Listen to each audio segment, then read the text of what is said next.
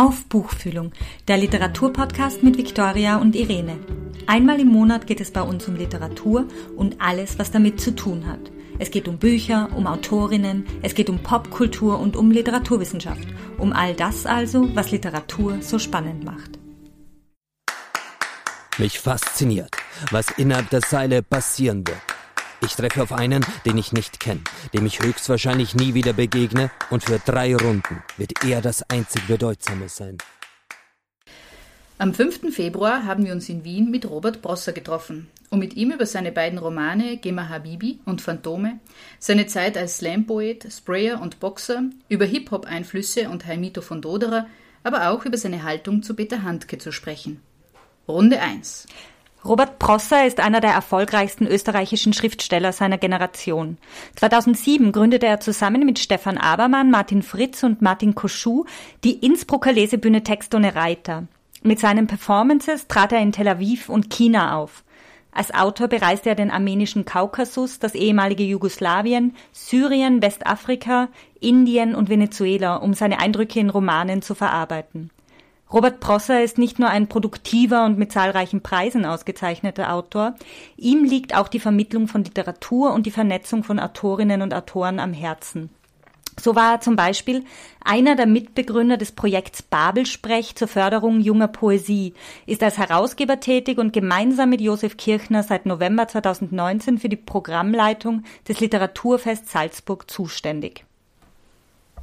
Danke, dass du heute herkommen bist. Auf jeden Fall ist es ganz großartig. Vielen Dank für die Einladung. Ja. Sehr gerne. Fangen wir ganz am Anfang an. Ähm, wann hast du zu schreiben begonnen oder wo hat, und wo hattest du deine ersten Auftritte? Äh, wirklich zum Schreiben angefangen, ich glaube mit 22 erst. Also sobald irgendwie die, diese ganze Hip-Hop- und Graffiti-Phase irgendwie vorbei war. Also die mir sehr, sehr wichtig, nach wie vor sehr wichtig ist und also glaube ich so fürs für die künstlerische Entwicklung äh, sehr, sehr ausschlaggebend war. Aber sobald ich mit dem irgendwie fertig war, also mit Rappen und vor allem mit Sprayen, äh, dann ist irgendwie dieses Verlangen gekommen, zu schreiben. Mhm. Dann, ja, ca. 22. Ähm, die erste Bühne für mich war damals noch äh, im Bierständel in Innsbruck, damals der, der Poetry Slam mhm. dort. Also von, damals auch schon von Markus Köhle veranstaltet und moderiert. Und das war eigentlich für mich die erste Gelegenheit, so mit den damaligen ersten Versuchen Richtung, Richtung Lyrik aufzutreten. Mhm. Ich habe gelesen, äh, dass du dein Komparatistikstudium 2012 mit einer Diplomarbeit über den Schriftsteller Thomas Kling abgeschlossen hast. Hubert Winkels hat in einem Nachruf auf ihn geschrieben, dass er mit seinen Gedichten, die ihre volle Wirkung erst durch ihren Klang erreichen, zum Vorbild für Lyrikperformer und Rockpoeten avancierte. Was hat dir an ihm und an seiner Art zu performen besonders imponiert und würdest du ihn auch als ein Vorbild bezeichnen? Vorbild vielleicht nicht, aber es hat jetzt keine, keine Idolfunktion gehabt. Ähm, Kling ist aber insofern sehr wichtig für mich gewesen, als es so ein ähm, so ein Brückenschlag war. Irgendwie, also eben davor, also wie ich angefangen habe zu schreiben, so mit 22, 23, äh, eh eigentlich recht, recht klischeehaft, zuerst sehr mit den Beatniks beschäftigt. Ähm, vor allem Kerouac, äh, das war schon eine Zeit lang sehr, sehr wichtig für mich, halt auch zu sehen, wie, wie, sie, wie lässt sich eine gewisse Art von Rhythmik entwickeln, damit man das dann auch live irgendwie umsetzen kann. Ähm, dann eben verschiedenstes gelesen oder probiert sehr viel zu lesen. Bin dann auf Kling gestoßen und das hat mich schon sehr fasziniert. Zum einen, weil das doch eine, äh, ich habe das, äh, die dichterische Sprache von Kling sehr, sehr faszinierend gefunden. Also auch weil das oft so gekattet ist, auch man merkt ja diese Art von hm, positive Aggression dahinter, äh, diese Rhythmik, die drin steckt, äh, wie dann so weiter, mich weiter damit beschäftigt habe dann eben auch darauf gestoßen, auf diese Arbeiten von Kling, äh, gemeinsam mit dem Schlagzeuger, mhm. dessen Namen mir jetzt gerade nicht einfällt. Ähm, auf jeden Fall, das waren Sachen, weil man dachte, okay, das ist eine spannende Verbindung jetzt von Text, von Lyrik und dem Live-Geschehen. Und Kling war für mich dann schon wirklich so ein, ein starker Referenzpunkt für den Übergang mhm. dann auch zu, äh, vom Schreiben auf die Bühne. Okay, ja. Gibt es weitere Vorbilder, die wichtig waren oder, oder irgendwie schriftstellerische Idole? sowas? Ähm, sehr wichtig dann vor allem auch so Amiri Baraka oder Leroy Jones, wie er davor geheißen hat. Ähm, also auch was dann so Richtung Jazz Poetry geht, diese mhm. Verbindung. Also sehr viel mit Improvisation, mhm. das damit zu tun, also aufzutreten mit Musikern. Äh, der Dichter, die Dichterin trägt ihren Text vor und dann schauen, dass es da eben so sich zu einer, zu einer Einheit fügt. Mhm. Ja. Das Rhythmische und dieses, also diese Verbindungen zu anderen Kunstarten wie Musik, ist das irgendwie so Teil von deinem Schaffen? Ist das ähm, ja, auf jeden Fall. Ich, ich glaube, das ist immer noch dieser, dieser Hip-Hop-Hintergrund, mhm. oder wie soll man sagen, so diese Hintergrundstrahlung, die so aus dem Hip-Hop kommt, die noch so, so nachwirkt. Mir, mir jetzt lange Zeit, äh, also französischer Hip-Hop irgendwie sehr fasziniert, so aus den frühen 2000ern, also Assassin oder Supreme NTM, Funky Family, ähm, die oft so, eben so Songs haben, was sehr so gespittet ist. Mhm. Also was sehr, wie ähnlich wie bei Kling eigentlich. Es ist so, die, so ein gewisses Ratatata, was dann so dahinter steckt. Mhm. Ähm, also wo man dann auch diese Dringlichkeit spürt der, der Sprache oder des Anliegens. Mm, und das ist schon etwas nach wie vor, was mich sehr fasziniert, wie man diese, diese Energie, mhm. die zum Beispiel in so dieser Art von Rap drinsteckt, wie man die wohl transportieren kann. Auch sprachlich und dann mhm. auftretend. Ist es auf deine Zeit auf der, bei der Innsbrucker Lesebühne zurückzuführen, dass du diese Performance irgendwie noch in, in deinen Lesungen drinnen hast? Oder ist das was, was dir ganz persönlich einfach passiert, wenn du auf einer Bühne stehst oder stehen sollst? Ah, sagen wir so, es passiert jetzt nicht einfach. Es ist schon etwas, was ich immer probiere, sehr, sehr mitzudenken. Mhm. Ähm, damals die Lesebühne war jetzt für die, vielleicht so ähnlich wie Slam, war jetzt schon für, eine, für die eigene Entwicklung jetzt recht wichtig. Also auch so als mm, Versuchsanordnung. Mhm. Also dass man schon mal, oder vor allem Slam war es für mich so, also ich habe das vielleicht so, wie ich begonnen habe zu schreiben, so zwei Jahre lang dann recht intensiv gemacht. Bin dann eigentlich auch wieder ausgestiegen aus dem Slam geschehen. Aber gerade in dieser Anfangsphase war das schon sehr, sehr wichtig. Mhm. Einfach auch zum Leute kennenlernen, auch zum Ausprobieren. Auch schon, wie, wie funktioniert das auf der Bühne, was ich schreibe. Ähm, die Lesebühne dann, das haben wir doch boah, fast sieben Jahre lang gemacht, Text und Reiter. Ähm, das war eigentlich, ich muss sagen, in dieser Zeit so fortlaufend ein, ein Ort für mich, um ja, Sachen auszuprobieren. Sei es jetzt neue, äh, neue Geschichten, neue Texte, als auch neue Arten von, von aufzutreten. Wenn man mit Effektgerät irgendwie was versucht oder alles Mögliche. Die ersten Versuche auswendig was zu machen als bei Dexter Reiter passiert. Also das war irgendwie wie so ein sicherer Hafen. Mhm. Okay. ich weiß nicht, wie gut das fürs Publikum oft war, aber das hat der einfach müssen. Dann. das auswendig was machen äh, ist so ein Stichwort. Ähm, ich habe dich jetzt zweimal aus Gema Habibi lesen gehört oder performen gehört. Ähm, und du machst das auswendig, also ganz ohne Buch. Und das, also ich finde das wahnsinnig mhm. beeindruckend und ganz banal gefragt, wie macht man das? Also hast du irgendwelche Mnemotechniken äh, auf Lager oder, oder lernst du den Text mhm. tatsächlich oder variiert auch der Text dann, wenn du ihn vorträgst oder hältst du dich ganz genau an oder mhm. also könnte man es mitlesen oder, oder variiert es dann? Ist es jedes Mal irgendwie? Ähm, vielleicht zuerst zur, zur Technik.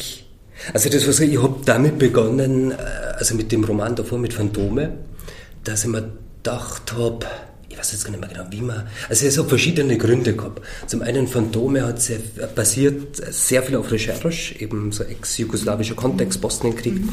Ich habe damals sehr, sehr viele Interviews geführt in, am Balkan und in Österreich mit der ex-jugoslawischen Diaspora.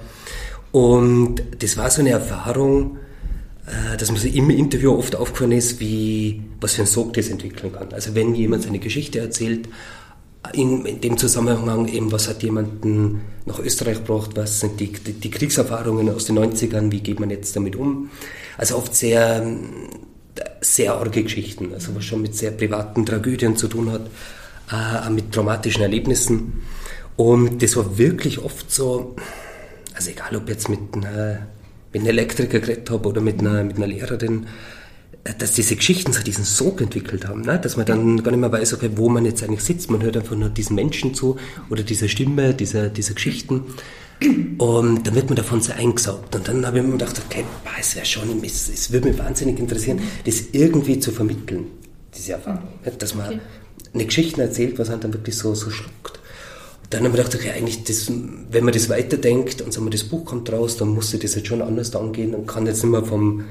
vom Blatt lesen, sondern man müsste das möglichst direkt vortragen, das heißt nicht auswendig, mhm. damit es einfach mehr Kontakt zum Publikum gibt oder zu den Zuhörern und Zuhörerinnen, wodurch das Ganze dann eine andere Qualität entwickelt.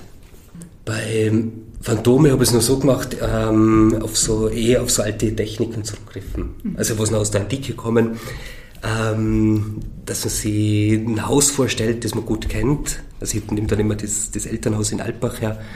Und dann ist in jedem Raum ist eine bestimmte Textpassage, die wiederum mit einem bestimmten Bild verbunden mhm. ist. Dann kann man eigentlich durch das Haus durchgehen und je nachdem, in welches Zimmer man reingeht, ist dementsprechend der Text drin. Mhm. Also das heißt, man kann da variieren. Mhm. Und es geht eigentlich zuerst um diese Ordnung, die man erstellt, verschiedene Blöcke und dann so Eselsbrücken. Und dann ich sprich's mir dann nicht immer ein und hörst dann über Kopfhörer an und gehe drum. Also ich gehe viel spazieren dann und dann durch das, durch das Gehen und das immer wieder hören okay. und dieses Ordnen im Kopf ja. funktioniert es dann. Ja. Nach welchen Kriterien ähm, wählst du denn die Textpassagen aus, die du ähm, oder lesen möchtest? Ja, irgendwie so, dass es so für sich geschlossen äh, eine stimmige Erzählung mhm. ergibt. Also ich denke mir immer, wenn jemand kommt, also jemand ist wie im Publikum, der hört, also ich kenne die meisten kennen dann das Buch noch nicht. Aber wenn man zum Beispiel nur diese Rezitation hört, dass das für sich stehen kann. Mhm. Also dass es schon so eine, eine Erzählung ergibt. Ähm, schaut dann schon, dass es irgendwie dramaturgisch Sinn macht. Äh, also, wenn ich, dass es ruhigere Passagen gibt, schnellere, also dass es so in sich stimmig mhm. ist. Auch rhythmisch, dramaturgisch, erzählend. Mhm. Bei Ding war es jetzt so, bei, bei Gemma Bibi ist mir dann schon aufgefallen, dass ich mir jetzt relativ leicht tue damit, also mit viel. Text auswendig lernen. Mhm. Und also was bei Technik noch dazu kommt, äh, Handbewegungen. Mhm. Dass manche Textpassagen an eine bestimmte Bewegung gekoppelt sind. Mhm, ja. Also das hilft dann auch, dass man, dass man sich nicht verliert. Ja. Mhm. Und da ein wichtiger Referenzpunkt ist dann natürlich Hamito von Dodra. Genau, mhm. der hat immer gesagt, also es kommt ja von ihm der Spruch, Prosa muss die rhapsodische Probe bestehen. Also dass man so wirklich ja. live vortragen kann. Mhm. Und Dodra, glaube ich, hat ja seine Divertimentos, ah, wie lange, ich glaube zweieinhalb Stunden bis zu vier Stunden, weil das war der, frei, der auswendig Vortrag. Robert Prosser bringt Gemma Habibi wie zuvor auch schon Phantome als rezitative Performance solo oder mit einem Boxer und einer Boxerin auf die Bühne. Wir hören noch einmal einen Ausschnitt mit Fabian Faltin an den Drums.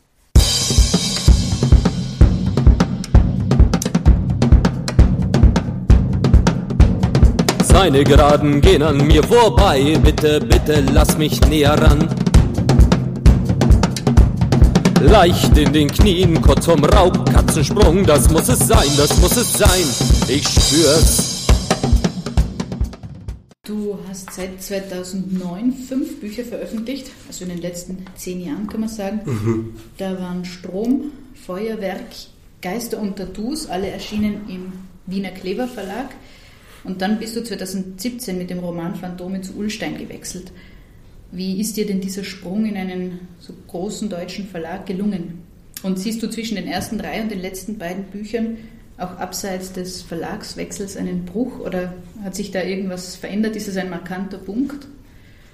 Ähm, also für mich ist es schon, eine, äh, also ich sehe da schon eine Entwicklung drin, also eine Entwicklung immer mehr hin zum, zum Erzählenden. Mhm. Also die ersten zwei Bücher haben, da waren eigentlich, würde ich sagen, noch sehr eben assoziative Art zu schreiben, was eigentlich auch sehr viel mit meinem Innenleben zu tun gehabt hat. Also wo ich noch schon noch, also die ersten zwei Bücher haben sehr viel auch mit den Reisen zu tun, wie damals in dieser Zeit von Strom und Feuerwerk eben sehr viel unterwegs gewesen. Und diese zwei Bücher waren auch irgendwie der Versuch, mit dieser Fülle an, an Bildern irgendwie fertig zu werden, die mhm. haben so unterwegs mhm. begegnen. Ähm, dann mit Geister und Tattoos war dann schon der Schritt hin zum, zum Roman und einfach wirklich so eine Geschichte zu erzählen. Was jetzt eigentlich schon immer, also ich finde das auch sehr spannend ähm, und auch wahnsinnig schwierig, dass man sich überlegt, wie erzählt man eine Geschichte wirklich gut. Mhm. Also wenn man so, eben, das ist ja wirklich über einen Roman und so, das sind 200, 300 Seiten. Wie, wie kriegt man das hin, dass die Erzählung gut ist? Und so ist wirklich, ich finde das ziemlich herausfordernd. Äh, und das ist schon etwas, was mir sehr, sehr interessiert. Also einfach wirklich so dieses, diese Art von, von Erzählkunst. Also das wäre schon irgendwie so etwas, was ich, äh, wo ich ja noch sehr, sehr viel Luft nach oben sehe, aber was ich spannend finde, eben das weiter zu verfolgen. Und das wird schon vom ersten Buch jetzt bis zum, bis zum aktuellen mhm. eine, so für mich schon so eine Entwicklung dahin. Wo, wobei es natürlich schon immer um so eine Art von, von Sprachbewusstsein geht oder hoffe. Also was mir, was mir persönlich halt sehr wichtig ist, mhm. dass man sich anschaut, wie, wie funktioniert die sprachlich. Also wie bei Gemma Bibi, wie kann jetzt einen Boxkampf sprachlich abbilden. Ähm, also das ist auch so eine, es zieht sich jetzt durch alle Bücher durch, dass ich so versuche, die zu dem Moment vielleicht passendste Sprache irgendwie zu finden mhm. dafür. Mhm. Und sonst, ähm, es war damals so, also wie das, die erste, oder nicht die erste, war eh so eine Manuskriptversion von Phantome gehabt habe, habe mir gedacht, okay, gut, mit dem wäre es vermutlich möglich zu wechseln. Mhm. Also, dass man, ich glaube, man muss sich das als Autor oder als Autorin, äh, stellt sich die Frage früher oder später, will man wechseln nach Deutschland oder nicht? Ähm, wenn man jetzt wirklich selbstständig ist, äh, wird das irgendwann nötig, dass man zu einem mhm. größeren Blog wechselt, ja, so ja. zum Deutschen. Also ist äh, jetzt rein äh, was äh, Fragen, was halt Einkommen betrifft und ja. ähm, weil es einfach auch nicht leicht ist, jetzt irgendwie so freischaffend durchzuschlagen. Mhm. Man tut sie leichter, wenn man beim deutschen Verlag mhm. unterkommt. Mhm. Also es ist, auch, es ist auch verrückt, aber es, die, die Reichweiten, die dadurch geboten werden, sind schon was anderes. Leider, also mit dem österreichischen Vlog ist oft wirklich an der Grenze irgendwie Schluss, mhm. was die Reichweite oder die, mhm. die Wahrnehmung betrifft. Ja. Und also bei meinem Fall war es dann so, ich bin dann über Empfehlung zu einer Agentur gekommen, die gemacht habe, okay, mit dem, sie würden es gleich probieren, Frankfurter Buchmesse 2016 war das. Mhm. Und genau, danach hat es dann im Endeffekt die Saison Lohnstein geworden, mhm. die sehr schnell ein fixes Angebot gestellt haben Genau. Ja, und es ist auch eine Nominierung für den Deutschen Buchpreis ja, geworden, genau, das glücklicherweise. Wie war das? Ja. Oh, das, das, war, das war großartig. Wenn man nominiert wird für den Deutschen Buchpreis, äh, kommt am Tag davor der Anruf. Also der Verlag wird am davor mhm. Äh, benachrichtigt, dann erfährt man es selber. Am Tag drauf geht dann die Pressemitteilung raus und dann wird es halt offiziell. Und das war in meinem Fall so, dass ich zu dem Zeitpunkt gerade in, in Bosnien war. Ah, okay. Also ich war eben für, bei, äh, ich war da gerade zu Hause beim, beim Boris, heißt er, auf dem halt die Figur des Jovans basiert, also der für, für Phantome sehr, sehr wichtig ist, der Boris. Mhm. Ähm, weil man dem, der hat mir wahnsinnig gute Einblicke gegeben. Er hat eine sehr, sehr spannende Lebensgeschichten und eigentlich dieser, diese Romanfigur des Jovans basiert sehr stark auf ihn. Das ist so die eine Person im Buch, die sehr nah dran ist, an, an einem echten Menschen. Und ich war damals eben gerade bei ihm zu Hause, wenn ich ihn besucht habe. Ähm, und da war das wirklich, als, eben, da am Vormittag kommt dann dieser Anruf aus Berlin, dass, es wieder, dass wir nominiert sind. Das war wirklich, mhm. ja, das war sehr schön. Eben, weil ich dachte, cool, ich bin ja gerade in Sarajevo beim Boris. Ja.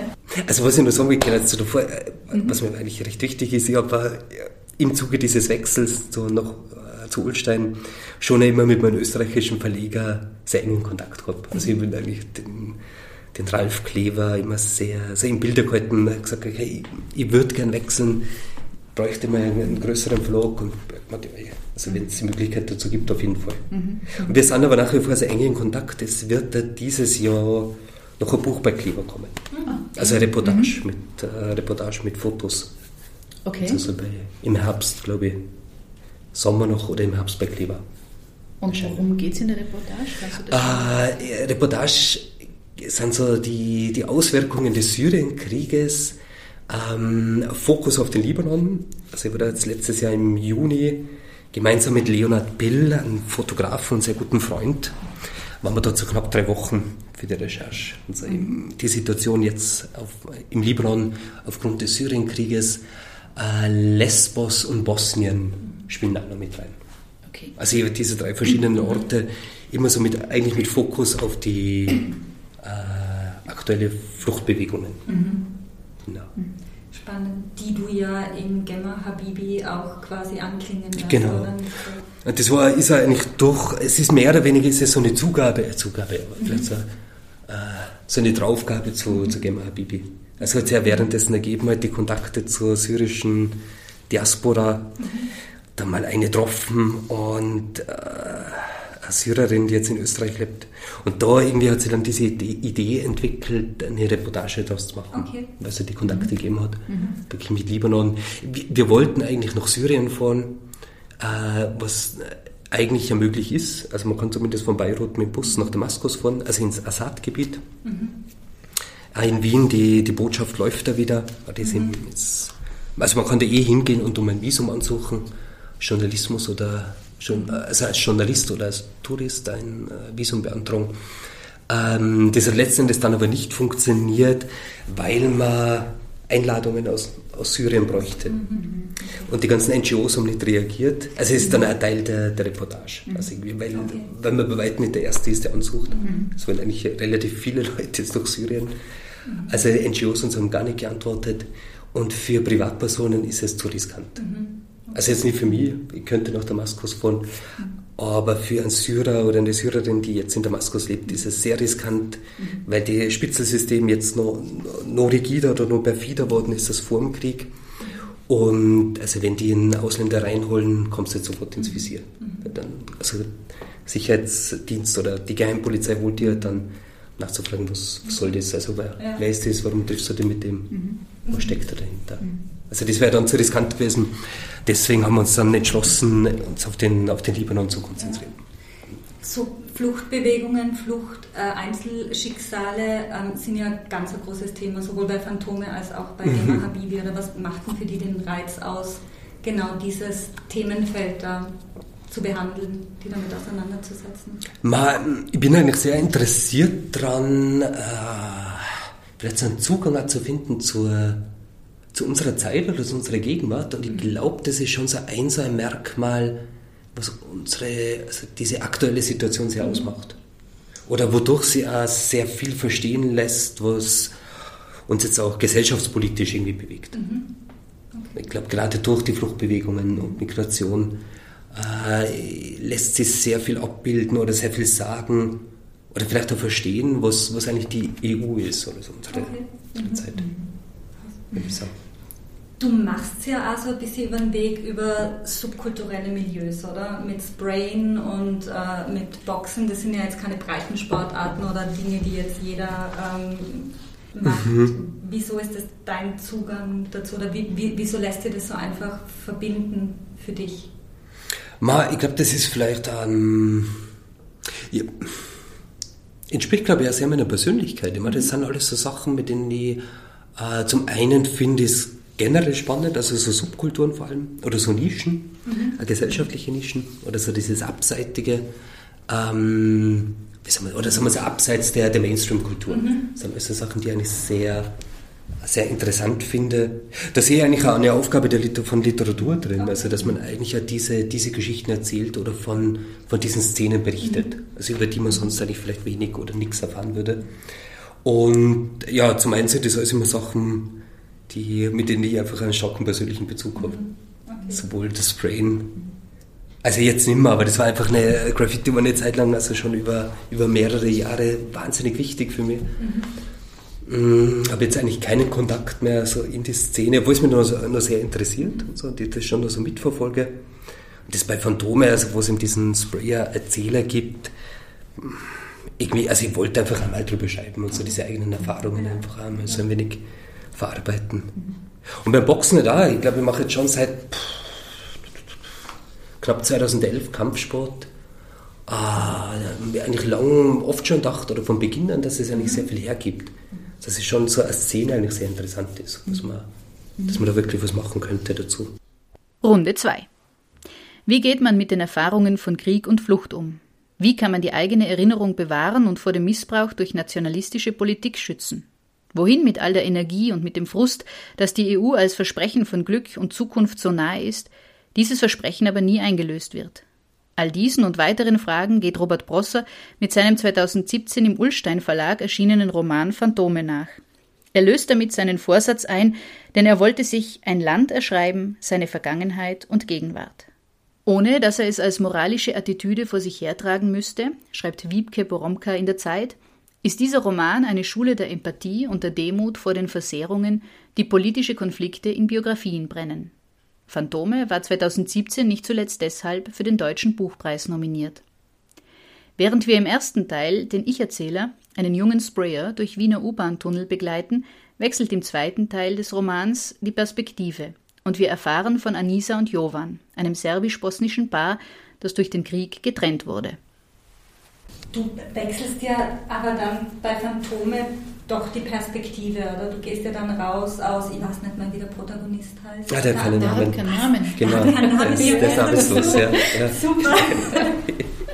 Lorenz aus Gemma Habibi kann man nur benennen, Phantome, namenlos. Ja, nein, Sprayer, genau, bleibt Okay. namenlos, ja. Und gehst dann aber doch in die Perspektive von Anisa und Mhm. Juvan. Wie ist dir dieser Perspektivenwechsel? Es ist ja auch ein sprachlicher Wechsel dann auf einmal da. Ja? Also die ja. Erzählung ist dann auch Genau. Ganz andere. Ja. Was passiert da, wenn dann plötzlich von einer Perspektive, aus einer Perspektive geschrieben wird, die vielleicht deiner persönlichen Erfahrungswelt nicht so nah ist? Geh ich mal davon aus. Mhm. Ähm, ich meine, da stecken schon sehr, sehr viele Versionen und Versuche dahinter. Ich glaube, diesen, den, diesen Ich-Erzähler, also diesen Sprayer, den habe ich relativ schnell gehabt. Ähm, vor allem, weil da dann eben die Idee gekommen ist, dass man es auswendig vorträgt und so. Und dann dachte ich, wäre es eigentlich gut, wenn man die Ich-Erzähler hätte, der das ein wenig durchrhythmisiert oder so. Also, äh, die, die Sprache so ein bisschen aufgeladen ist und so. Ja. Mit einer bestimmten Energie. Mm, Nein, das war dann schon eine gute Vorgabe und ich dachte, okay, aus, aus dieser Idee kann man so einen Ich-Erzähler formen. Äh, was dann halt in diesem, in dem Hauptteil, also der dann 1992 spielt, da war es dann so, da habe ich sehr viel herumprobiert. Letzten Endes habe ich mir gedacht, okay, es muss eine Erzählhaltung geben, die respektvoll ist. Äh, Vor allem deswegen, äh, ich habe da keinen familiären Bezug dazu, zu, zu Bosnien oder Serbien. Einfach dann über die Jahre dann so eingearbeitet und steckt halt sehr viel Recherche dahinter. Und dachte aber letzten Endes, man erzählt einfach wirklich so von außen diese Geschichte oder eben weil ich mit sehr, sehr vielen geredet habe und diese Interviews geführt habe und das alles gesammelt. Ähm, und dann habe ich gedacht, okay, es muss möglichst respektvoll sein. Also schon einfach erzählen und so, ohne dass man es jetzt irgendwie zu viel zurücknimmt, Ja. weißt du, oder zu, zu nett sein will oder zu bedacht. Dachte mir, um das äh, so erzählen zu können, braucht es vielleicht ist diese Erzählhaltung wie im Buch, also so auktorial äh, und sehr zurückgenommen, distanziert. Mm, Man dachte, so kann ich ja dahinter stehen. Wie stehst du zur Handke? Also es ist eben so, so nah und doch so weit weg und jetzt ist es ähm, zuletzt eben äh, durch die Handke-Debatte wieder so aufs Tapet gebracht worden Mhm. oder vielleicht ähm, und wenn man jetzt wenn man jetzt irgendwas Positives an dieser äh, Debatte äh, finden will, dann vielleicht, äh, ob es ein positiver Nebeneffekt war, ähm, dass das wieder irgendwie ins Gedächtnis gerückt ist. Ähm, ich muss sagen, generell, ich habe mehrere Sachen sehr bedenklich dran gefunden. Eines vielleicht noch die, die unwicht, der unwichtigste Aspekt, aber der mir, äh, der mir doch recht aufgefallen ist, war, ich finde, es hat in, vor allem die österreichische Literaturszene ziemlich gespalten. Äh, zum einen, weil es so war, dass sie sehr viele Autoren und Autorinnen auf Seiten Handkes gestellt haben. Ähm, um, also ich verstehe diesen Beweggrund, dass man sagt, okay, man muss, es geht um Kunst, es geht um Literatur, die muss man vor dieser Vereinnahmung durch Politik oder durch politische Meinung beschützen. Das ist aber dann schon in diese Richtung gegangen, dass es sie dann einfach so Lager ausgebildet haben. Also mehr oder weniger schon so, dass man als, als österreichischer Autor fast auf Seiten Handkes stehen hat müssen. Ähm, irgendwie haben wir da schon ein wenig so diesen, so ein wenig, wie soll man sagen, eine gewisse Art von unartikuliert, äh, nicht ausgedrückten oder unartikulierten Druck irgendwie gefühlt. Äh, wobei ich sagen muss, dass ich sehr, sehr gegen, jetzt vielleicht jetzt nicht gegen Handke persönlich bin, aber ich bin, aber, also ich habe die, die, die Auszeichnung mit dem Literaturnobelpreis also wirklich schockierend gefunden und in keinster Weise gerechtfertigt, ähm, weil diese Jugoslawien-Texte natürlich Teil seines Werks sind und ich finde, das muss man auch berücksichtigen. Vor allem insofern, ich glaube, wa- was die ganze Debatte wirklich äh, klar gemacht hat, war, eben, wie du gesagt hast, dass da einfach es wieder etwas ins Gedächtnis gerufen hat oder es ist einfach klar geworden, dass wahnsinnig viele Leute bei uns zumindest nichts damit zu tun haben. Oder dass es da keinen Kontext gibt, kein Wissen, was bedeutet das, was Handke geschrieben hat, in welchem Kontext steht das eigentlich, was bedeutet Srebrenica, was bedeutet der Visegrad, was bei ihm auch vorkommt und so. Ähm, da fehlt einfach dieses Wissen und ich glaube, da kann sie, lässt sich dann sehr leicht sagen, hey, äh, man muss Handke verteidigen, weil es um die, um die schönen Künste geht. Es geht um Literatur und so. was insofern, also wenn man ein wenig äh, Hintergrundwissen hat, wird einfach klar, was wie, wie, also wie fürchterlich das ist, was, was Handke da geschrieben hat. Es ist, und vor allem, weil das eine, das ist äh, einfach Teil dieser nationalistischen Erzählung, wie sie in Serbien praktiziert wird. Und das ist ein System, das sehr, sehr vielen Leuten, also sehr vielen Leuten, die ich persönlich kenne, einfach wirklich Schwierigkeiten gemacht hat. Und sehr viele Leute aus Bosnien und Serbien sind aufgrund dieses Systems weggezogen oder, und haben Schwierigkeiten. Ähm, und das ist ein System, was auch an diesen Nobelpreis für Hand gezehrt. Ja. Also da, dadurch wird jetzt, wie, wie Vucic in, in Serbien das praktiziert, wird dadurch legitimiert, dass auch das, das Handke den, den Nobelpreis kriegt hat. Ja. Da sehe ich wirklich ein großes Problem drin. Und ich glaube, es ist ihm ja, äh, man darf, man darf Handke da jetzt auch nicht so unschuldig sehen. Er hat zum Beispiel auch nach, äh, nach Stockholm dann den Emir Kusturica eingeladen, war während der Verleihung dabei. Und gerade Kusturica ist ja genauso ein, das war einfach sehr verrückt, was, was Kusturica für eine Wende gemacht hat. Mhm. Als Bosnier, also mhm. muslimische Familie und dann hin dieser, dieser Wandel hin zum ja, serbischen Nationalisten. Mhm vielleicht um diese Geschichte noch zu erzählen, ich war zum Beispiel in Visegrad an der Drina im Osten Bosniens und da hat Kusturica Andritschgrad gebaut, also so ein mhm. Ethnodorf, ja. so Steinhäusern und so, ähm, wo es halt auch darum geht, Ivo Andrić und auch Nikolai Dessler zum Beispiel für die serbische nationalistische Sache zu vereinnahmen. Ja. Also das ist wirklich eine Art von Geschichts Geschichtsfälschung, mhm. die dort betrieben wird äh, es alles so hinzutrimmen, als wäre das einfach alles so Großserbentum, Tesla, Andritsch, mhm. das, die ganze Region, auch Visegrad. Mhm. Und in Visegrad 92 sind ja fürchterliche Kriegsverbrechen begangen worden äh, durch serbische Milizen. Und da gibt es im Restaurant also ein riesiges Wandgemälde, äh, in der Mitte ist eine Tafel, also es ist so in einem Garten, mhm. in der Mitte ist eine Tafel, wo halt Kusturica sitzt und Karadzic und so andere mhm. serbische Nationalisten oder bosnische serbische ja. äh, Kriegsverbrecher. Rechts davon am Rand unten sitzen so Hütchenspieler, Barack Obama, äh, ein, ein Rothschild, also so mehr oder weniger die, die äh, zwielichtigen Typen, also im Eck. Mhm. Und links von der Seite kommt auf einer Vespa Handke dahergefahren und seine Haare flattern so im Wind und, so, und alle freuen sich, dass er kommt. Und aufs, hinter ihm sitzt halt die Frau von, von Kusturica mhm. und hält sie so bei ihm fest. Also das ist alles ein Teil einer Erzählung, einer nationalistischen Erzählung, die da durchgezogen wird. Und Handke ist einfach Teil davon. Und ich glaube, das ist uns hier gar nicht so bewusst, äh, aber das mhm. ist in Serbien und Bosnien ist das ein großes Thema und das hätte man berücksichtigen müssen. Mhm. mhm. Es spaltet ja sehr die österreichische ähm, Autorinnen- und mhm. Autorenschaft. Glaubst du, wie dieses Künstlerinnenkollektiv, das da äh, Handke verteidigt, ist einfach nicht informiert oder wie, wie erklärst du das? Ich weiß nicht, also ich habe es jetzt auch zum Beispiel von der Lunacek, ne, wo das ist das letzte, das ich mal, oder? Wie, ja. Von ihr da ähm, die Meldung, dass sie eigentlich ja gegen den, die Vergabe des Nobelpreises ist, was ich für absolut gerechtfertigt finde, dass sie das so sagt. Finde ich gut, dass sie das sagt. Ja. Wo halt dann war zum Beispiel Josef Winkler und den jetzt als Autor ja sehr schätzt mhm. und etliche andere dann sofort eingeschritten sind, so quasi, hey, ja. das, ist nicht, das hat jetzt nichts mehr mit Kunst zu tun, ja. sie darf das nicht sagen. Vielleicht ist es dann so eine Verteidigungshaltung, dass man denkt, man muss so seine Autoren irgendwie schützen ähm, oder man muss sie verwahren gegen Zugriffen. Mhm von Seiten der Politik, was absolut gerechtfertigt ist. Nur ich finde, bei Handke greift das nicht. Das ist eine. Vielleicht fehlt da echt, ich glaube, bei vielen fehlt da wirklich das Wissen, mhm. was in Bosnien da passiert ist und was das einfach für viele Leute vor Ort bedeutet, dass Handke den Nobelpreis gekriegt hat. Also wirklich für wahnsinnig viele ist das ein Schlag ins Gesicht. Mhm. Aber Doron Rabinovic und Julia, Julia Rabinovic, denen würde man ja irgendwie sowas zutrauen, dass sie sich damit auseinandersetzen. Ja. Oder einmal das keine Ahnung. Ja, Elfriede Jelinek hat mich total überrascht. Ja, ja, voll, ich verstehe auch nicht ganz.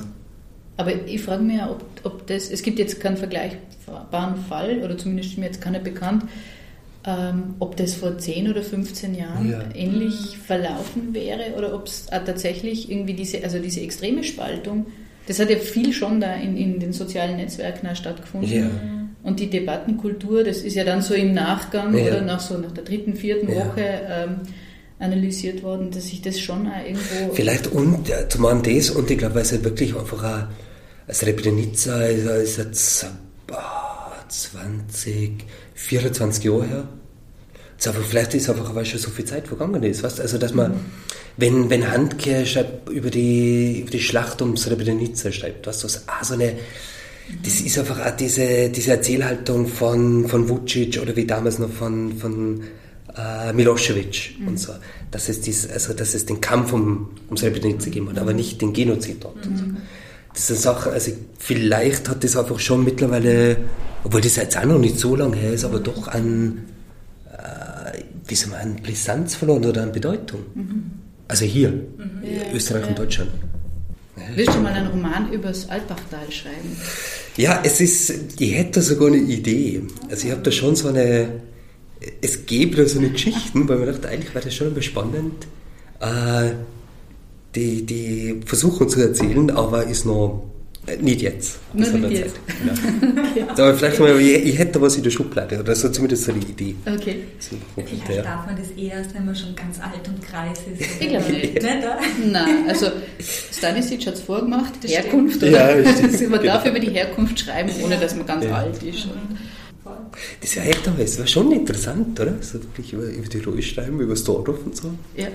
Ja, vielleicht echt was, ja. Eben so eine Idee habe ich mal schauen. Das glaube ich noch. Noch ist nicht der richtige Zeitpunkt, noch fühlt es nicht richtig. Geht es in Albach Boxen oder Graffiti aus? Du wirst ja geboxt haben, oder du hast geboxt, gell? Ja, in Wörgl. In Wörgl. Genau. Wörgl. Boxclub Unterberger. Aha. So, mhm. ja. Okay. Genau. Mhm. Ja, und sonst als Sprayer war es ein sehr einsames Leben in Albach. du hast deine Tags nicht unbedingt überschrieben gesehen, oder? Nein, ich bin damals dann echt immer so mit Sack, also mit so einer ganzen Tasche voll mit Dosen und Farbe und so halt immer nach Innsbruck gefahren. Mhm. Das war halt schon der, also echt Innsbruck war so das eine, der Anschlusspunkt. Ja. Weil es, da, ja. es doch was einige dein, gegeben hat. Was war dein ja. Tag? Boah, quer durch, sehr, sehr verschieden. Ich habe sehr viel gemacht mit, äh, mit dem Deck Shin, also S-H-I-N. Warum? Damals, ja. Ähm, ich habe mich in der Zeit sehr viel mit asiatischer Philosophie beschäftigt. Mhm. Und Shi aus dem Japanischen äh, erst zu meinem Tod, was ich irgendwie recht interessant gefunden habe, mhm. Shin dann auch diese Art von, von Lebensenergie. Mhm. Auch noch, also aus dem Daoismus kommt es dann. Mhm. Genau. Das war Der Ich-Erzähler in Verdome sagt an einer Stelle, oder er stellt sich vor, dass es ein besonderes Graffiti gibt, das die Energie zum Widerstand in jedem weckt, der es betrachtet. Kann man das so ein bisschen als poetologische Bemerkung oder so von dir lesen? Also ist das auch das Ziel, das du mit der Literatur verfolgen würdest? Das führt zur Frage hin, was kann Literatur, was soll Literatur? Soll sie uns zum Widerstand irgendwie wecken oder? Ähm, ja, vielleicht nicht zum Widerstand wecken, ja. Gute Frage. Ich würde jetzt nicht sagen, dass es in, sagen wir, wenn man jetzt bei, bei der Literatur bleiben will, dass es dann in jedem Leser und Leserin diese, äh, diesen Sinn für Widerstand weckt, aber zumindest, dass es etwas auslöst. Mhm. Also mir fällt schon auf, wenn man sich mit der Thematik beschäftigt, also sei es jetzt verschiedene Protestbewegungen äh, oder sagen wir, wie soll man sagen, generell so ein bisschen widerständiges Wesen oder linksanarchistisch und so, also wenn man das ein wenig mehr einbringt und so, dass das auch da im Publikum schon einiges auslöst. Mhm. Vor allem glaube ich ja deswegen, weil Literatur, das Publikum generell ist einfach mm, oft eher älter und bürgerlich. Mhm. Also, das sind schon so Sachen, wo sie dann sehr viele dran treiben. Mhm. Dem, ja. Was ich gut finde, also, dass man die Leute weniger aus der Reserve lockt. Was mich noch interessieren würde, Tiger sagt in Tuzla, ähm, der Tuzla nie verlassen wird. Weg, Weg wohin, die Fresse mhm. im Spiegel ist immer die deine, egal genau, wo du bist. Bist du irgendwie gefesselt in, in, deiner, in, in deinem Schicksal, wenn du ähm, nicht diese Möglichkeit hast, dich in einer behüteten Gesellschaft zu befinden. Also wenn du jetzt nicht der NGOler in äh, Gemma Habibi bist, der nach seinen drei Wochen auf Lesbos nur zwei Wochen Bali im Yoga-Retreat mhm, dranhängen mhm. kann, sondern wenn du eben Tiger in Tuzla bist und nicht wegkommst. Ähm, also ich glaube, dass es gar nicht so viel mit den sozialen Hintergründen zu tun hat. Äh, also dass sowohl ähm, ein idealistischer NGO-Mitarbeiter oder Mitarbeiterin, also was in Gemma Bibia da sehr vorkommt, ne? dass man, wenn man zum Beispiel in, in Westafrika ist und arbeitet, wie wie naiv bleibt man dann doch noch? Mhm. Oder? Wie okay. sehr wird man jetzt so die, also diese eigene, die Privilegien, die man hat jetzt als, als äh, EU-Bürger, also die kann man ja einfach auch nicht ablegen. Und das, ich glaube, das beeinflusst so die, die eigene Wahrnehmung, die eigenen Möglichkeiten, alles, so die ganze, wie man sich durch die Welt bewegt und durch die Welt bewegen kann. Ähm, dass man zum einen diese Naivität nicht los wird. Und äh, wie bei Phantome, äh, Tiger in Dustler oder in Gemma Bibi gibt es auch diese Charaktere, die aufgrund ihrer Herkunft oder ihres Aufwachsens halt so in, in diesen anderen Mechanismen drinstecken. Mhm. Also dass man aus dieser Art von hm, Begrenztheit nicht raus kann. Mhm. Also, also, einfach nur, dass man, obwohl man gut ausgebildet ist, ähm, einfach auch nicht so einen guten Job findet mhm. und so, wie es bei vielen in Boston der Fall ist oder in sehr vielen anderen Orten und Ländern. Ähm, ich glaube aber schon, dass zum einen, was ich interessant finde, ist, oder was bei Phantome halt reinspielt, äh, dass es dann diese Art von, von Aggression einfach gibt. Mhm äh, was mir in Boston äh, sehr oft aufgefallen ist, oder in der Boxszene, wenn man nicht sehr vielen begegnet, mh, mm, sagen wir, Migranten, die eigentlich einfach mehr wollen mhm. und denen dann mehr zustehen würde, die aber einfach diese Möglichkeiten nicht haben. Und man steckt dann einfach alles sagen wir, in den Sport oder ins Boxen, weil das dann irgendwie so eine Art von, von Ausweg ist oder eine Möglichkeit als, als Ventil und um diese Energie zu kultivieren. Und ich glaube, das ist etwas, Vielleicht spielt auch dann Kunst rein. Also ich würde schon sagen, dass das etwas, dass Literatur dann etwas ist, um, äh, um doch zu einer besseren mhm. Position oder äh, Situation irgendwie zu kommen. Also dass man lernt, irgendwie mit dieser Energie dann, um, also mit dieser Unzufriedenheit mhm. dann auch umzugehen und schaut, dass man irgendwie doch etwas anderes schafft. Mhm. So. Was ja schwierig ist, wenn ja in Ghana mit ihrem mhm, Kind ja. nicht die Möglichkeit hat, jetzt nur irgendwie tatsächlich ihr selbst zu verwirklichen, wie sie das vielleicht, oder genau. die, die Möglichkeit in ihr gegeben? Na, da, aber das ist ein guter Punkt, genau, Selbstverwirklichung. Mhm. Stimmt, das, das, mhm. das ist sehr gut. Ähm, ich finde, das ist vielleicht also diese Tragik, um, um, die, um die es mir dann schon oft geht, dass man einfach sehr, sehr vielen Menschen begegnet, äh, wo man merkt, die hätten das Potenzial zur Selbst, also, oder dieses Verlangen zur mhm. Selbstverwirklichung, mhm. ähm, aber das wird nicht passieren. Mhm. Wirklich, ich glaube, bei sehr vielen so, dass es diese Möglichkeiten einfach nicht gibt, dass man sie wirklich so ausleben kann in dieser Art und Weise, wie man will, sondern äh, wie bei Ja in Gemma Bibi, also dass es auch um eigentlich darum geht, also wie, boah, jetzt ja, so, also es geht jetzt nicht nur ums Überleben, das hört sich jetzt wirklich zu tragisch an, aber wie wird man mit dieser Situation fertig, in der man sich befindet? Mhm. Wie führt man doch noch ein, ein, ein würdiges Leben? Mhm. Oder wie in Phantome Tiger steckt in Dussler fest, ah, der, der will was machen und dann hat er diese, diese Energie in sich, diese Art von, die, diese Energie, die dann immer mehr zur Aggression mhm. wird, weil man einfach feststeckt mhm. und weiß, hey, pff, letztendlich man muss mit dem Job fertig werden, der 300 Euro im Monat einbringt, man muss sie irgendwie durchschlagen. Mhm. Und, so. und ich glaube, das ist schon, der, der, und wir haben da wirklich schon ein sehr großes Privileg, ähm, dass man sich einfach künstlerisch betätigen kann. Ja. Runde 3. Gemma Habibi, Robert Prossers aktueller Roman, ist im Juli 2019 bei Ullstein erschienen. Lorenz, der Protagonist, kehrt mit einer Idee für seine Anthropologie-Masterarbeit von einer Reise nach Syrien zurück, die ihn wiederum in einen Boxclub in Wien führt. Während Lorenz sich zu einem ernstzunehmenden Boxer entwickelt, Westafrika bereist und sich in die Fotografin Elena verliebt, wütet in Syrien ein Krieg, der die Gesellschaft in Aufruhr versetzt und zahlreiche Menschen in die Flucht treibt. Auch Lorenz syrischer Freund Zain ist nach Wien geflohen und träumt davon, als Boxer unsterblich zu werden. Gemma Habibi, hieß es im Falter, liefert keine schlauen Kommentare zum Zeitgeschehen, sondern erzählt eine Geschichte über junge Menschen, die sich intensiv spüren wollen, Grenzerfahrungen suchen und den Schmerz, der damit einhergeht, nicht scheuen. In der Presse fiel in Bezug auf die Boxszenen sogar das Wort grenzgenial. Aber so wie einen beim Boxen mal ein Lucky Punch gelingen kann und mal ein Uppercut auf die Matte schickt, gehören für einen Schriftsteller gute und weniger gute Kritiken zum Geschäft. Deshalb die Frage.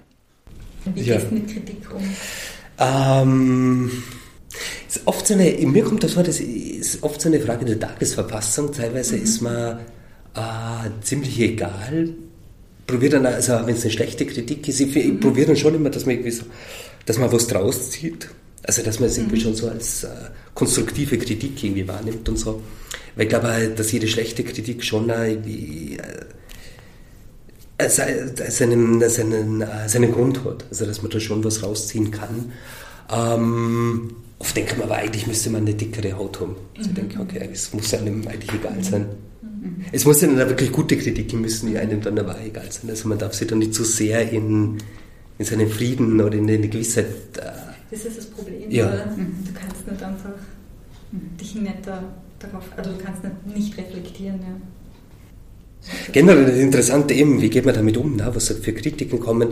Ähm, oder es ist oft so, dass ich schon merke, also gerade jetzt bei Gemma Habibi, äh, dass von Leserseiten sehr viel kommt. Also das heißt jetzt bei Mail oder Facebook und so, dass ich schon von verschiedenen Leuten angestimmt wäre äh, mit ihrer Meinung zum Buch. Okay. Das ist eigentlich ganz interessant. Mhm also das, es glaube ich gibt Autorentypen, bei denen man sich das mhm. nicht, also wo es ja. aber nicht einfallen würde, ja. dem schreibe ich jetzt einmal, oder? Ja. Also der schreibe ich jetzt einmal. Ja. Wie, wie ist es im Boxclub angekommen? Ah, sehr gut. Wohl. Zum einen glaube ich, ist es so, dass man, es hat generell eher einen schlechten Ruf, muss man sagen. Ich glaube, so Kampfsport generell ähm, ist vielleicht so also allgemein einfach nicht die, mhm. das beste Standing. Okay. So, also, weil es ja wirklich irgendwie so ist, als wäre, ich glaube, nach außen wirkt es so, als wären das generell alles so, was weiß ich, so Alpha-Männchen, mhm. die sich so um die, um die oberste Position prügeln. Mhm. Und das wäre das einfach nur Gewalt und so, mhm. nur so ein Verprügeln von Schwächeren und so. Mhm. Ähm, was halt alles nicht stimmt. Das ist eine Szene und der Sport ist vielfältiger. Mhm. Ähm, und die haben sehr damit zu kämpfen. Ja. Auch, also dass einfach ja. so die generell die Meinung eher mhm. abweisend ist. Mhm. Oder es gibt so bestimmte Klischees, die man mit Boxen verbindet. Und da war mir jetzt schon ein Anliegen, das ein bisschen aufzubrechen und einfach auch anders zu erzählen davon, vom Boxsport. Und deswegen, glaube ich, kommt da jetzt so aus der Szene sehr, sehr gute Rückmeldungen. Voll, äh, du hast ihn ja als ähm, möglichen Integrationsraum mhm. quasi beschrieben. Ja, ja, voll. Und ja. der Leiter dieses Boxclubs in Wien sagt ja ganz, ganz klar, mhm es bleibt Politik vor meinem Boxclub heraus, es bleibt Religion, es bleibt Nationalität, mhm. es bleibt alles draußen. Wir konzentrieren uns quasi aufs Boxen. Mhm. Hat, also in meiner Art, das zu lesen, hat es nie was mit Gewalt oder ja. mit äh, überbordender Männlichkeit zu mhm. tun gehabt. Das war intendiert oder ist es dir wichtig, solche Räume, ähm, vielleicht als Brainer, solche Räume zu verorten? Mhm. Ja, auf jeden Fall. Ähm, ich meine, das ist ja was, also was für mich persönlich jetzt auch die, das Boxen oder so Kampfsport generell einfach ausmacht. Also, dass es schon so dieser sehr multikulturelle, sehr, sehr offene und sehr freie Raum ist. Also, wo sich wirklich die verschiedensten Leute begegnen. Ähm, Natürlich ist es so, also man, man, braucht jetzt auch nicht zu viel beschönigen. Kampfsport hat oft auch Probleme, also gerade es gibt da einige ostdeutsche Vereine, die wirklich ein Problem mit, mit Neonazis haben mhm. oder die schon so ein Nährboden sind jetzt für, für so diese rechte Gesinnung. Äh, andererseits, es gibt da sehr, sehr viele Vereine, die sich da explizit dagegen stellen. Mhm. Also gegen Rassismus, gegen rechte Hetze. Also es gibt da diese Gegenbewegung mhm. dazu. Mhm. Also man ist sich dessen sehr wohl bewusst. Ähm, sei es jetzt... Äh, also es gibt genauso islamistische Tendenzen im Kampfsport, wo, wo man auch versucht, ihnen entgegenzutreten, oder genauso wie es jetzt diese rechten Des, Tendenzen gibt. Ähm, finde an sich aber sehr, sehr interessant, weil das halt die, in dieser Szene sehr viel passiert. Mhm. Und man halt wirklich immer versucht, halt trotzdem die, das irgendwie ähm, irgendwie auszukontern. Mhm. Du näherst dich ja bei Gemma Habibi äh, der Geschichte über Computerspiele an, oder? Also der mhm. Lorenz ist ja ein Assassin's Creed Zocker mhm. und fährt quasi mit Assassin's Creed im Hinterkopf nach ähm, Syrien, um seine Masterarbeit dort zu schreiben. Mhm. Und, und kommt, er kommt dann aber drauf, dass er seine eigene Geschichte schreiben möchte ab dem Zeitpunkt. Kannst du mir dazu was sagen? Wie hat es irgendwie, also was du möchtest, das ist jetzt keine Frage, wie wir festgestellt haben, sondern eine Feststellung. Mhm. Ma, ich glaube, das war so ein, wenig so ein Aufhänger, also mit dem, mit dem Zocken, Zocken ähm, wie soll man sagen, was für mich doch so diese Leichtlebigkeit irgendwie ein bisschen ausdrückt. Also er in diesem Moment, sagen wir Anfang 20, hat zum Studieren angefangen, in Wien beim Zocken und dann so diese Idee, okay, man fährt einfach drauf los, ja. man will irgendwie was sehen. Was halt schon ein Ding war, also ich war, ich war selber zweimal in Syrien, 2007 und 2011. Also 2011, knapp bevor ja. es losgegangen ist, im Februar noch. Ähm, also eh so ähnlich wie im Roman.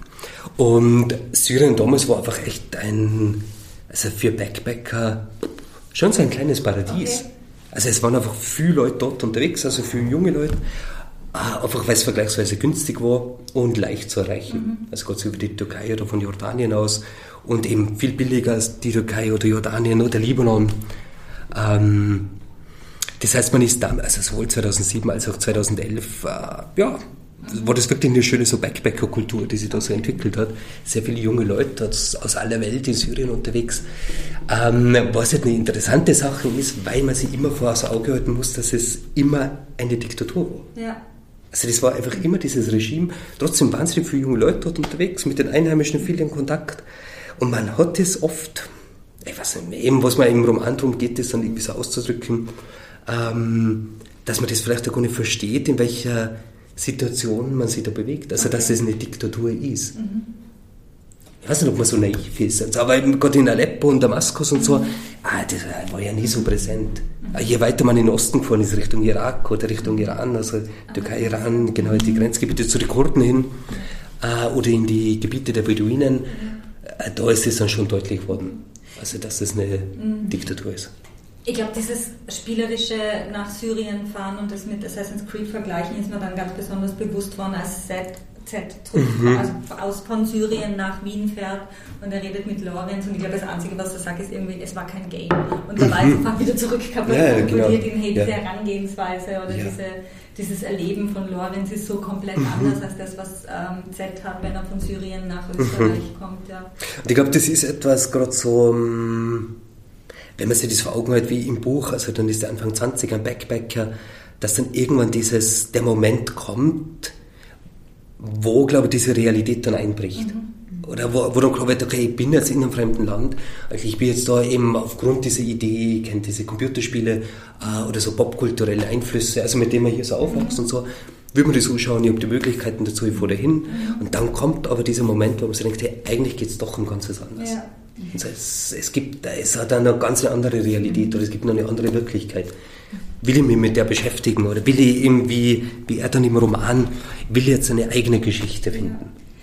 Hättest du die in Gemma Habibi noch damit beschäftigen wollen mit dem Syrien-Konflikt? Du hast gestern oder vorgestern im Freitext veröffentlicht, mhm. dass es eigentlich die Syrien-Reise eine Recherchereise für einen Roman, der gerade entsteht vor einem Jahr, ähm, und wer Gemma Habibi, also bei mir ist an, an manchen Stellen habe ich mir gedacht, okay, es, er, er, er, bleibt jetzt bei Z, er geht jetzt mit ihm diese äh, Balkanroute entlang, er, er gibt mir jetzt wieder, was in dieser Flüchtlingssituation oder in dieser Fluchtsituation passiert und da zweigst du aber ab. Du fährst mit Lorenz nach Ghana, du, du machst mhm. ganz was anderes. Also die, meine Erwartungshaltung ist da nicht enttäuscht, enttäuscht gewesen, aber ich mhm. habe mir was anderes erwartet. Ähm, also ich, mein, ich wollte es dann in Gemma Bibi dann irgendwie umdrehen. Das wäre eigentlich so mein Anliegen gewesen. Ich habe mir gedacht, war dann schon diese Entscheidung, will man diesen, diesen Ghana-Erzählstrang dazunehmen oder nicht? Ja. Und ich habe mir gedacht, eigentlich finde ich spannend, äh, dass man die ganze Situation dann eigentlich, ja, wie, oder wie so, ein, wie, so ein, äh, wie so eine Sanduhr nochmal anders da aufzieht. Mhm. Also wirklich die ganze Situation umkrempelt, also dass der Ich-Erzähler dann als Fremder in einem Land ist und dort eigentlich wiederum mit Leuten konfrontiert wird, die weg wollen. Oder so wie in Österreich wie zu Hause dann in der Boxszene äh, hat er immer mit Menschen zu tun, die wegkommen müssen aus ihrer Heimat. Ähm, eben, wo ich finde, was halt die ganze Kampfsportszene so interessant macht, weil die eben sehr migrantisch geprägt ist und für viele so erstes Auffangbecken hier bildet. Ähm, und aber um die Sachen halt nochmal umzudrehen. Also wie, der, jetzt ist er Boxer und dann ist er aber in ganz einem fremden Land eigentlich nicht mehr als Boxer, ja. aber hat immer noch so dieses Denken dahinter oder muss sich klar werden, welche Rolle spielt jetzt für ihn persönlich der Boxsport und wird aber gleichzeitig mit dieser Fremde konfrontiert. Okay. Also so wie es eigentlich den Menschen, die er aus Österreich, aus der Boxszene hier passiert. Mhm. Aber immerhin noch als privilegierte genau, Person. Genau, genau, eben ja. unter ganz anderem Vorzeichen. Ja. Und bei, bei Germa Bibi, was was dazugekommen ist, ich wollte schon irgendwie für mich persönlich so einen Text schreiben, der möglichst nah dran ist, irgendwie an der Gegenwart und so. Mhm. Oder so an unserer Zeit und an unserem Lebensraum und so. an unserer Gesellschaft oder gesellschaftlichen Situation. Und allein diese Möglichkeit, dass man nach Ghana reisen kann ja. und dort ein paar Wochen unterwegs ist und dann wieder herkommt, meine, das ist einfach eine Möglichkeit, die wir alle haben. Mhm. Und ich glaube, das ist auch äh, bei mir persönlich immer viel ausgemacht, dass auch diese Art von, von Reisefreiheit äh, und das, das ist ja etwas, was ich bei sehr vielen Kollegen und Kolleginnen einfach sehe, also auch diese Mobilität, die dahinter steckt. Da dachte man, okay, eigentlich, hm, das ist schon so ein Lebensverlauf, irgendwie den, also den jetzt, hm, der so sehr meiner Realität entspricht. Ja. So, das halt auch. Mhm. Ich finde, der Titel passt total gut zum Buch, oder? Also zum, zum Inhalt. Also es gibt es inhaltlich total gut wieder. Aber ich frage mich, wie oft du das in Deutschland gerade erklären musst, was das eigentlich bedeutet. Gamer habe ich. Viel zu oft. Viel zu oft, oder? Ich muss ja sagen, es war ja auch nicht mein Titel. Okay. Ähm, meiner also Arbeitstitel war Licht in der Distanz. Aha, okay. Also eben bei Distanz jetzt war im ist im Boxen halt sehr wichtig. Ja. Halbdistanz wollte. Ja. Ähm, also immer die Entfernung zum Gegner und weil es halt ums Reisen geht. Also es halt immer dieses Ziel in der, in der Ferne, was man sich irgendwie so erhofft. Äh, wo halt dann aber vom Verlag halt so die, die Meldung war, ne, es ist, zu, es ist ein zu lieblicher Titel. Es bräuchte was Härteres, irgendwie so etwas mhm. Griffigeres zum, mhm. zum Buch. Und äh, damals der Verleger, mittlerweile ist er nicht mehr der Ulstein Verleger, ähm, ich habe den im Dezember also vorletzten Winter in Berlin getroffen und dann sagt er so, ja Robert, wir brauchen einen Titel, ihm ist da was Gutes eingefallen. Ja. Und dachte okay, oh je, nicht so gut, wenn ein Verleger so sagt, okay, jetzt ja. hat er da die, eine gute Idee. Mhm. Ähm, ja, und der meinte dann, hey, geh mal Habibi. Okay. Weil äh, es kommt ja im ersten Kapitel ja. vor. Ja. Und äh, vom Verlag dann schon so der Hintergedanke war, äh, dass man diesen Titel in Deutschland nicht versteht. Also das ist dann sehr exotisch, also exotisch ja. wirkt. Ne? Dann ja. sieht man das in der Buchhandlung, denkt sich, mal, Bibi, was soll das heißen? Ja. Und dann greift man hin und schaut sich das Buch an. Ich hätte jetzt eher gedacht, dass der Verlag davon abrät, einen Titel zu nehmen, mhm. äh, der nicht so verständlich ist. Aber war die, das war die Strategie vom Verlag. das war, die Strategie ist aufgegangen. Oder? Ja, ja da, was, na, das Ding ist immer so, ich habe mir dann schon ich gedacht, bah, geh mal, Bibi, na, das ist jetzt irgendwie so wie eine Migrantenkomödie oder so. Mhm. Ich dachte eigentlich, hm, sehe jetzt nicht so. Nur das Ding ist halt, äh, ich finde, man muss am Verlag dann auch machen lassen, weil irgendwie es ist, ist ja ihr, ihr Geschäft. Ja. Und das ist schon so, also so Titel und Cover mhm. sind halt schon so Hauptarbeitspunkte vom Verlag. Mhm. Und da sind sie wirklich sehr drauf. Ich denke mir, okay, solange ich mit dem Text, ja. solange mir den Text niemand reinpfuscht. Ja. Du bist jetzt ja nicht unglücklich damit mit dem Titel. Nein, nein, genau. Ich bin da schon irgendwie dran gewöhnt. Ja. Aber es ist natürlich gerade in Deutschland schon ein Thema. Irgendwie so, mhm was sie das heißt. Ja. Du übernimmst die künstlerische Leitung im, beim Salzburger Literaturfestival. Mhm. Wie ist das passiert? Äh, ja, muss man sagen, also es ist nicht so, dass ich die alleine übernehme. Eigentlich übernommen hat sie der, der Josef Kirchner, ist eher ein gebürtiger Tiroler, aus Schweich, mhm. der aber schon lange in Salzburg ist und sehr in der, in der Öffentlichkeitsarbeit, mhm. beziehungsweise äh, Pressearbeit für die Arge äh, macht unter anderem mit Marco Dinic zusammen das Mosaik, also sein Kleinverlag und Magazin. Ähm, also ist sehr, sehr umtriebig auch in der, also in der österreichischen jüngeren, jüngeren Literatur. Josef hat dann das Angebot gekriegt, die, das Literaturfest zu übernehmen. Mhm. Also die bisherigen Leiter wollten, wollten zurücktreten und halt schauen, dass es eine Art von Generationswechsel gibt. Ähm, Josef hatte dann die Idee, also dass es, also er hat zum einen noch dazu gesagt, meinte, okay, aber das ist doch eine zu große Aufgabe, will er es nicht allein machen. Ja. Er hatte dann die Idee, dass jetzt alle drei Jahre jemanden aus der österreichischen Literatur mhm. dazu holt, mhm. so als Partner. Das heißt also mit mir jetzt an. Äh, vorgesehen ist, dass, jetzt eben, dass wir zwar jetzt die nächsten drei Jahre das gemeinsam machen mhm. und dann nach drei Jahren würde ich wieder zurücktreten und jemand anderer würde kommen. Hätte das so. nicht? Hätte das nicht unnötig vom Schreiben ab? Nein, ich finde es einfach, eine, ja, zum einen ist es so, ist jetzt äh, eh nicht das erste Mal, dass ich diese so Art von Arbeit mache. Nein, du machst ja viele in die Richtung, oder? Mit, ja, mit, genau. äh, wie heißt es? Babelsprech? Babelsprech, ja, ja, das genau. Ja. Also ich, ich muss sagen, ich mag es eigentlich auch ganz gerne, also diese kuratorischen Sachen. Ja. Finde ich ganz gut. Und dass man eben, wir jetzt in Salzburg, also weil man dachte, okay, ähm, schauen, dass man das Programm jetzt schon ein bisschen umstellt, Ausrichtung ist jetzt schon feministischer geworden und jünger. Ähm, ist ein Versuch. Also werden wir jetzt sehen, wie das funktioniert. Okay. Es ist jetzt 13. bis 17. Mai. Äh, die 13, also das 13. Mal, dass er das Literaturfest gemacht hat, eben das erste Mal unter der Leitung von Josef und von mir, unter der künstlerischen Leitung und ja, werden wir sehen, wie es funktioniert. Das waren drei Runden mit Robert Brosser. Ohne Knockout, dafür mit vielen interessanten Einblicken. Wir danken Robert Brosser für das Gespräch und dafür, dass er uns die Audiomitschnitte seiner Performance von Gema Habibi zur Verfügung gestellt hat. Neben Phantome und Gema Habibi sind folgende Bücher von Robert Brosser im Buchhandel erhältlich. Strom, ausufernde Prosa, der Prosaband Feuerwerk und der Roman Geister und Tattoos. Sie sind alle im Klever Verlag erschienen.